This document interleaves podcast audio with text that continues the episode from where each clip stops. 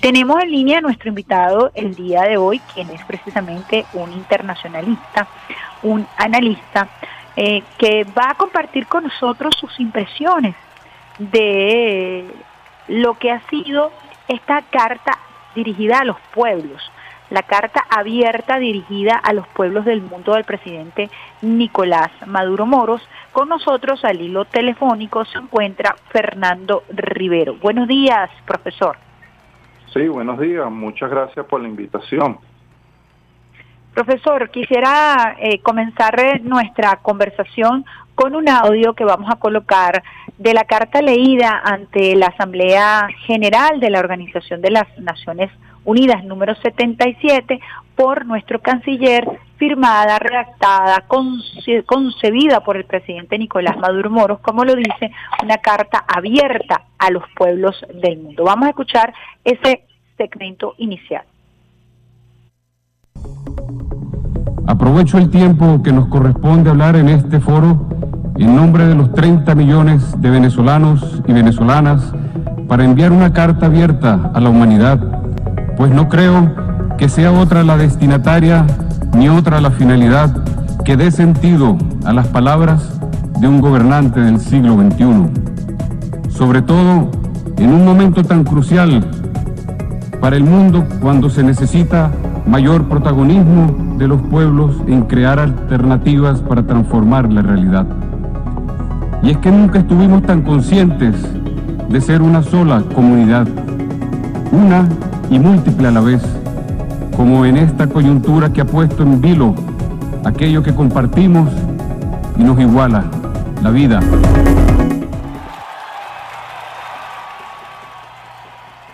aquello que compartimos y que nos iguala, la vida. ¿Cuál es su opinión, eh, profesor, cuando el presidente Nicolás Maduro Moros inicia primero el formato, una carta, no un documento? ¿Cuál es la lectura que le da a propósito del instrumento que escoge el presidente para dirigirse también a los pueblos, más no a los gobiernos? En principio me parece que el hecho de que el presidente Maduro se dirija a los pueblos del mundo da cuenta de la importancia en la concepción política de la revolución bolivariana que tienen los pueblos en la construcción de un mañana distinto, de un futuro mejor. Recordemos que el presidente Maduro ha impugnado el sistema de relaciones internacionales actual, ha planteado la necesidad de superar la crisis multidimensional que enfrenta hoy el mundo mediante la construcción de alternativas pero al mismo tiempo en esa carta ha dicho que son los pueblos los que tienen que jugar un papel central en las transformaciones que hoy son necesarias para superar la referida crisis, crisis que se expresa en el ámbito económico, energético, alimentario, entre otros aspectos. Entonces me parece que un mensaje dirigido a los pueblos del mundo es un exhorto, en el mejor sentido de la palabra, a los grandes cambios de que hoy requiere el mundo entero, a construir el mundo multipolar y pluripolar que estuvo presente precisamente allí en los trazos de esa misiva, pero al mismo tiempo creo que rompe con la concepción hegemónica de quienes pretenden acallar las voces de los pueblos, acallar las voces de quienes hoy reclaman por la autodeterminación, creen en la independencia y creen también en la construcción de un nuevo sistema de relaciones internacionales.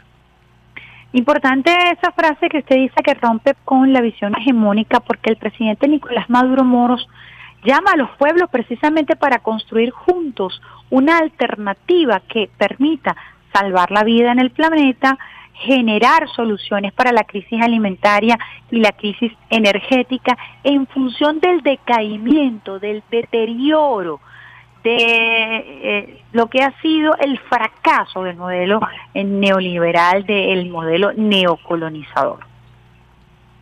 Sí, el presidente Maduro además ha colocado en el tapete la posibilidad de que la humanidad entera cuente con el potencial energético de Venezuela de cara a la construcción de las soluciones alternativas a los problemas, a los grandes desafíos que hoy enfrenta el mundo.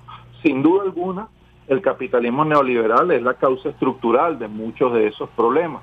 Si hoy nosotros vemos lo que dice la FAO, la FAO ha señalado en el informe más reciente que 828 millones de personas padecen hambre. Eso es una cifra muy importante porque se ha agravado la situación lamentablemente con el conflicto que hoy se está librando entre la OTAN y Rusia en suelo ucraniano.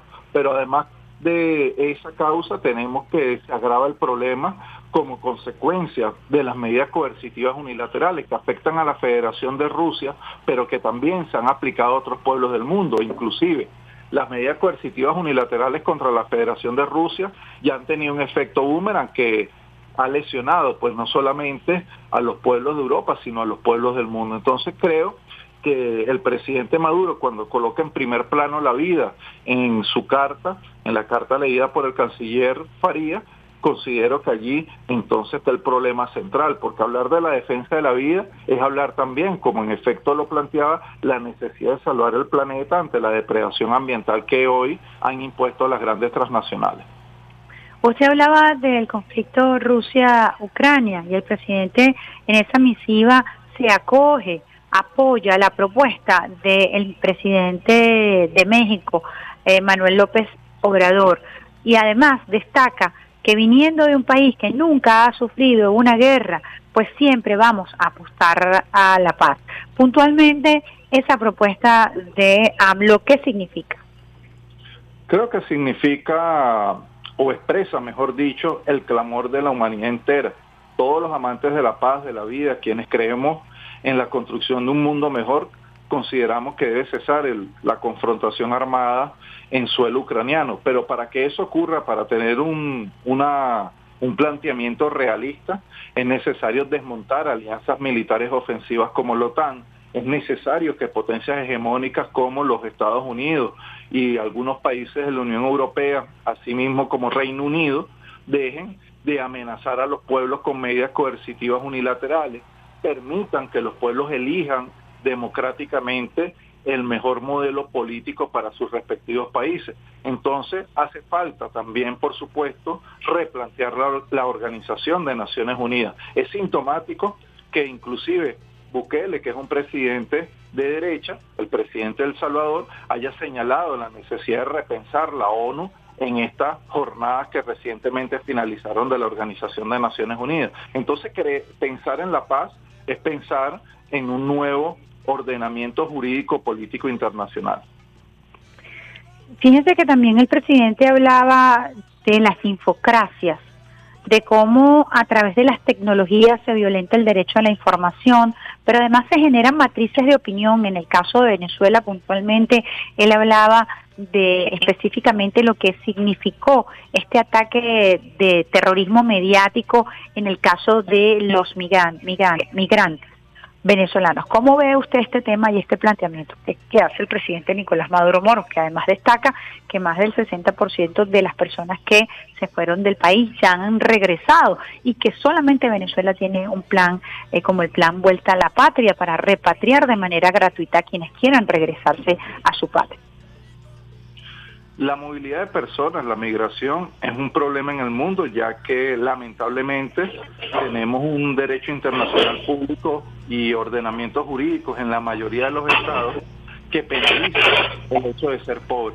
Muchos de los migrantes que se van, por ejemplo, del África hacia Europa u otras latitudes lo hacen precisamente por razones, razones económicas. En otros casos lo hacen producto de las guerras precisamente que imponen las potencias occidentales. En el caso de Venezuela, los migrantes que salieron de nuestro país lo hicieron en su gran mayoría por razones económicas, en el marco de la intensificación de lo que fueron las medidas coercitivas unilaterales, particularmente desde la administración Trump hasta la fecha.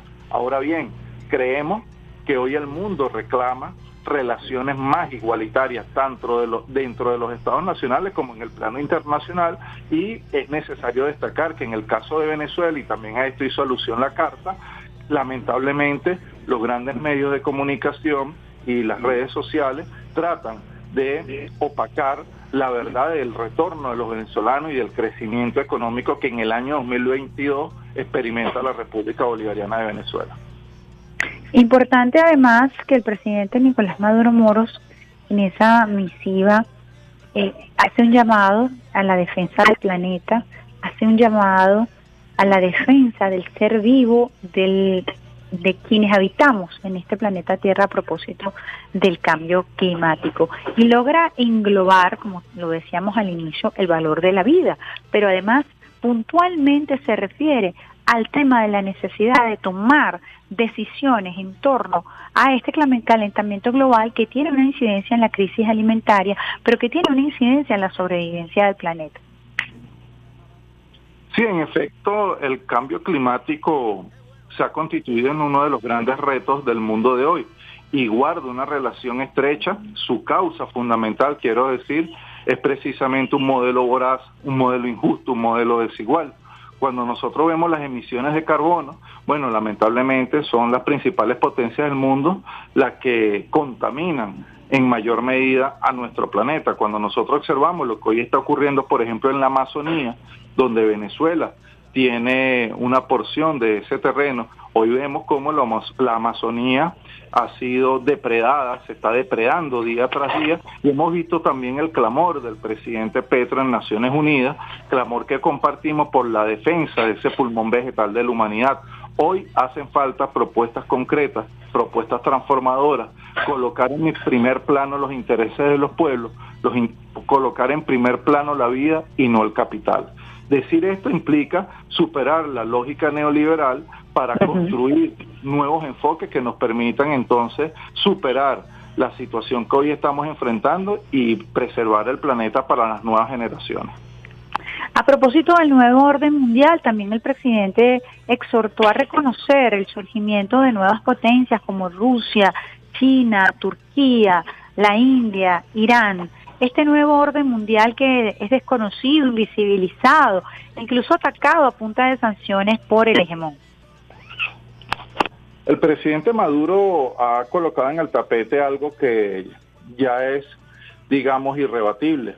Irán, la Federación de Rusia, la República Popular de China, países inclusive como la República Popular Democrática de Corea, son una realidad, son pueblos que tienen una incidencia creciente en diferentes latitudes del mundo, pero también, por ejemplo, la India, el mismo Brasil, es decir, de lo que se trata en este momento para evitar nuevas confrontaciones armadas, para poder buscar soluciones a los grandes problemas que hoy enfrenta el, mundo, es precisamente reconocer que el orden que nació luego de la Segunda Guerra Mundial ya no tiene sentido. Pensar hoy en un Consejo de Seguridad solamente compuesto por cinco grandes potencias del mundo que toman las grandes decisiones, eso no tiene sentido. Hoy se impone construir nuevas relaciones, un nuevo ordenamiento jurídico y por eso decíamos hace algunos minutos la necesidad de replantear la Organización de Naciones Unidas, colocarla de cara a los grandes imperativos que tiene la humanidad y en ese sentido creemos que es fundamental reconocer no solamente a las potencias emergentes, sino también la diversidad de pueblos que están en lucha y que están construyendo su propio destino, como los pueblos que hoy se agrupan en la CELAC, por ejemplo. ¿Cómo es que un país sancionado como Venezuela, perseguido, acosado, puede presentarse, tal y como lo, expresó el presidente Nicolás Maduro Moros en esa misiva, como un país eh, que ofrece su capacidad productiva, su, el crecimiento de su industria petrolera después de haber sido brutalmente atacada como un espacio para mediar a través de la OPEP en torno a la crisis energética. Considero que la industria petrolera venezolana tiene un gran potencial. Creemos que ese potencial puede servir como en su momento lo hizo el comandante Chávez para satisfacer la, la demanda energética de los pueblos hermanos. El presidente Chávez apostó en, durante su mandato, por ejemplo, entre otros esquemas Petrocaribe. Nosotros creemos que en este momento, cuando el presidente Maduro habla de que Venezuela coloca a disposición de la humanidad su potencial energético, Venezuela está diciendo al mismo tiempo que podemos construir soluciones a los grandes requerimientos que tiene el mundo en materia de energía. Ahora, eso pasa por la superación de las medidas coercitivas unilaterales. Eso pasa por superar eh, digamos, el doble rasero y quiero colocar a propósito de esto un ejemplo. En este momento, mientras estamos acá conversando, Alemania, por decir solo un país de la OTAN, le suministra armas a Ucrania para que le haga la guerra a la Federación de Rusia, pero al mismo tiempo ha pedido que Rusia le venda gas. Es decir, pretende mantener relaciones económicos comerciales con un país con el cual tienen una diferencia importante. Ahora, ese mismo país, al igual que los Estados Unidos, sus gobiernos, quiero decir, le prohíben a otros pueblos del mundo que puedan comercializar con Rusia. Lo propio hacen con Venezuela. Entonces, bueno, allí vemos el doble rasero. Lo, lo mismo ocurrió con nuestro país. Los Estados Unidos hablaron de sanciones, pero cuando necesitaron energía, también vinieron y visitaron algunos funcionarios de alto, de alto nivel del gobierno Biden, visitaron Venezuela para tratar de atender el problema energético que tenían. Hoy Venezuela, bueno, se coloca a disposición, ha ratificado el presidente Maduro la voluntad política de nuestro pueblo de contribuir en esa dirección y yo creo que eso es algo plausible, algo que debe ser valorado como positivo. Quiero citar ya prácticamente el último párrafo de esta misiva, eh, que es una misiva que termina con un tono esperanzador. Tengamos la sensatez de reconocer el fin de este modelo global hegemónico y armémonos de entusiasmo necesario para fundar un nuevo mundo multicéntrico, pluripolar, intercultural y equilibrado. Cambiemos lo que tenga que ser cambiado y tengamos el coraje de renacer de cara a los nuevos tiempos y los nuevos desafíos otro mundo, otra vida, no solo es posible, sino que hoy más que nunca son urgentes. Sí, es el llamado a la defensa de la vida, a la defensa de la paz y por supuesto también a la construcción de nuevos modelos de convivencia. Si algo ha tratado de imponer la globalización neoliberal es una manera de entender la vida, una manera de comprender las relaciones humanas, un sentido común acorde con la lógica del capital. Hoy necesitamos nuevos, nuevas formas de relacionamiento, necesitamos nuevos modelos de convivencia y creo que allí estará la alternativa de la cual nos habla el presidente Maduro para tratar de confeccionar un mundo diferente, para tratar en el futuro de que no ocurran las grandes injusticias como las que hoy experimentan los pueblos del mundo. Mientras estamos acá, repito, hay millones de seres humanos que padecen el hambre. En el caso de acá, de América Latina y el Caribe, ha dicho la CEPAL que hay aproximadamente 197 millones en situación de pobreza. De eso es una cifra alarmante. Alarmante. en términos de pobreza extrema estamos hablando de más de 80 millones acá en América Latina y el Caribe. Entonces, frente a injusticias como esa, no queda otra cosa que soñar con la emancipación humana, soñar con la construcción de un nuevo modelo de convivencia que coloque la vida en el centro y fin de todo el quehacer de la política. Y ese profesor, hablando de la esperanza, hablando de la necesidad de construir puentes de paz, que es esencialmente eh, el leitmotiv de esta carta, ¿no? Juntar a la humanidad, juntar a los pueblos para la construcción de esas nuevas formas de relacionamiento que usted explicaba. Eh, ya un poco hablando de otro tema, pero que tiene que ver con la visión bolivariana, que tiene que ver con la visión de diplomacia de paz.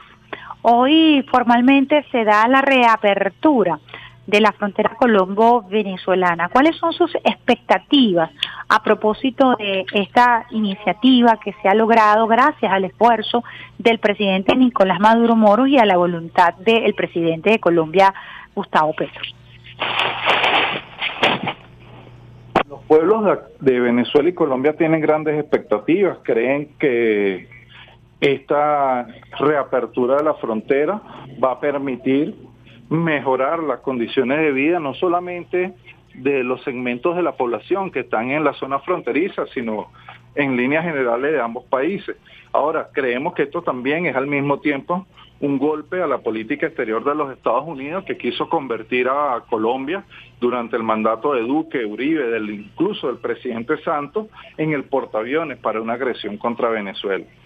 En este momento consideramos que se abren nuevas posibilidades nos reencontramos con nuestra historia y creemos que estamos avanzando en la construcción de nuevas soluciones, de nuevos caminos para enfrentar los desafíos que tienen los pueblos de Sudamérica. Nosotros confiamos en que el pueblo colombiano con su sabiduría podrá reencontrar el camino que ya nos legara el libertador Simón Bolívar y allí en ese esfuerzo nos encontraremos los pueblos hermanos. Bueno, muchísimas gracias, profesor, analista, internacionalista Fernando Rivero, por compartir con nosotros en esta mañana una fecha histórica, eh, una nueva oportunidad, como lo dijera el presidente Nicolás Maduro Moros. Estábamos conversando con el internacionalista, analista Fernando Rivero a propósito de esta carta abierta a los pueblos del mundo que dirigiera el presidente Nicolás Maduro y eh, finalmente su impresión a propósito de este importante hito histórico que se dará el día de hoy es la apertura formalmente entre